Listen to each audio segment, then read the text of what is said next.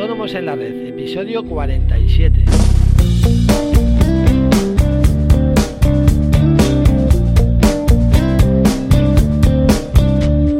Muy buenos días y bienvenidos a un nuevo episodio más de Autónomos en la Red, el podcast en el que hablamos de todos aquellos temas que nos interesan a los autónomos. Eh, como ya sabéis, esta semana estamos dedicando el podcast a explicar distintas formas de financiación a las que podemos acceder, distintas del tradicional préstamo bancario de una cuenta de crédito. Y hoy vamos a hablar del renting, que no es exactamente una fórmula de financiación, pero que bueno, se asimila un poco. Eh, pero antes recordaros que podéis contactar conmigo a través del formulario de contacto de nuestra página web, asesoríafiscalautónomos.es. Podéis consultarme vuestras dudas, formular vuestras sugerencias y por supuesto podéis contratar nuestros servicios de contabilidad y fiscal para autónomos. Eh, ya sabéis, eh, contamos con unas tarifas súper competitivas, desde 15 euros para los microautónomos a 55 euros para los grandes emprendedores.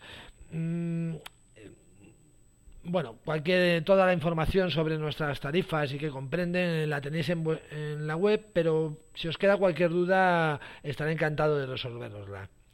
Y bueno, ahora sí vamos a hablar del tema del día que es el renting. Bien, el renting es un contrato de alquiler a largo plazo, eh, sin opción de compra habitualmente, aunque se puede establecer una opción de compra, sobre todo en el caso de los vehículos. Eh, la empresa que alquila, la empresa de renting, eh, suele comprar el bien seleccionado por nosotros y nos lo alquila. En este caso, al contrario que en el leasing, la propiedad del bien la mantiene siempre el arrendador. Es un tipo de contrato muy recomendado para disponer de bienes muebles que no podemos comprar directamente por el alto desembolso que supone o porque queremos tener una cobertura completa de servicios adicionales, como puede ser el mantenimiento, el seguro, eh, en fin, todo ese tipo de cosas. ¿no? Los contratos más habituales de renting se llevan a cabo con vehículos, equipos informáticos, maquinaria y mobiliario. En el caso de los vehículos, por ejemplo, en la cuota mensual está incluido siempre el seguro, las revisiones, los cambios de ruedas, etcétera. Una de las ventajas fundamentales del renting es que nos permite tener perdón, un presupuesto cerrado. Es decir, sabemos cuánto nos va a costar ese bien todos los meses a ciencia cierta, sin salirnos de nuestro presupuesto por averías imprevistas o cualquier otro tipo de problema. A nivel empresa, que es lo que nos interesa, nos permite disponer del uso de un inmovilizado sin aumentar nuestro nivel de, endeudamiento o disminuir nuestra tesorería. No está sujeto a las fluctuaciones de tipo de interés y es deducible como gasto siempre y cuando el bien esté afecto a nuestra actividad al 100%.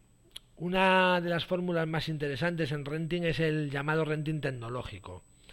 Este tipo de renting nos permite utilizar tecnología de primer nivel sin necesidad de efectuar grandes desembolsos económicos. Además, como comentábamos antes, puede incluir toda clase de servicios accesorios, desde la instalación, el mantenimiento, la formación y el seguro a un coste fijo durante toda la vida del, contrato, de arrendamiento. Otra de las ventajas es que podemos incluir en el mismo contrato distintos bienes, como por ejemplo un ordenador, una impresora, un determinado software, etcétera. En el caso de los ordenadores, fundamentalmente nos permite renovar nuestros equipos informáticos cada tres años, que es lo que suele durar un ordenador, sin quedarse totalmente obsoleto, sin tener que acometer grandes desembolsos. Y bueno, esto es todo por hoy. Espero que os haya resultado interesante el podcast y que podáis aprovechar esta información para vuestros negocios. Si es así, ya sabéis que vuestras reseñas y valoraciones de 5 estrellas en iTunes son muy bien recibidas. Eh, hasta mañana que hablaremos del Factory. Adiós.